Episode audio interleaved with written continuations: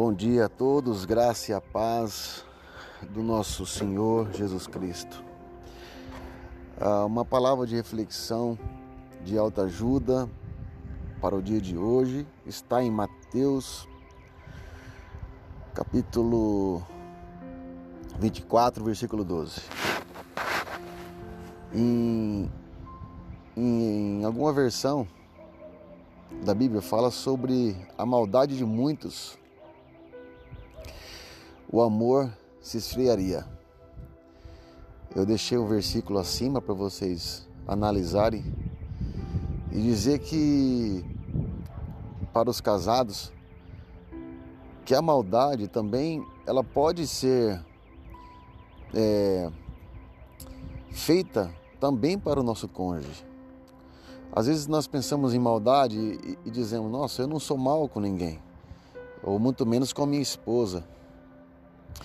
Mas aqui diz que o amor de muitos esfriaria.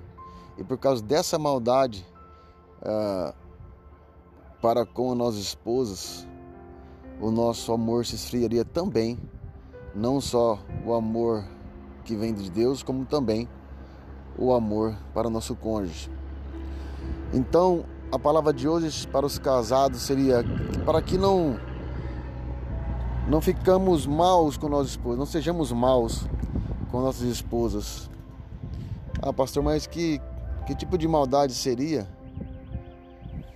Qualquer ato que abomine a ela, qualquer ato que deixe ela triste, você não foi bom, você foi mal.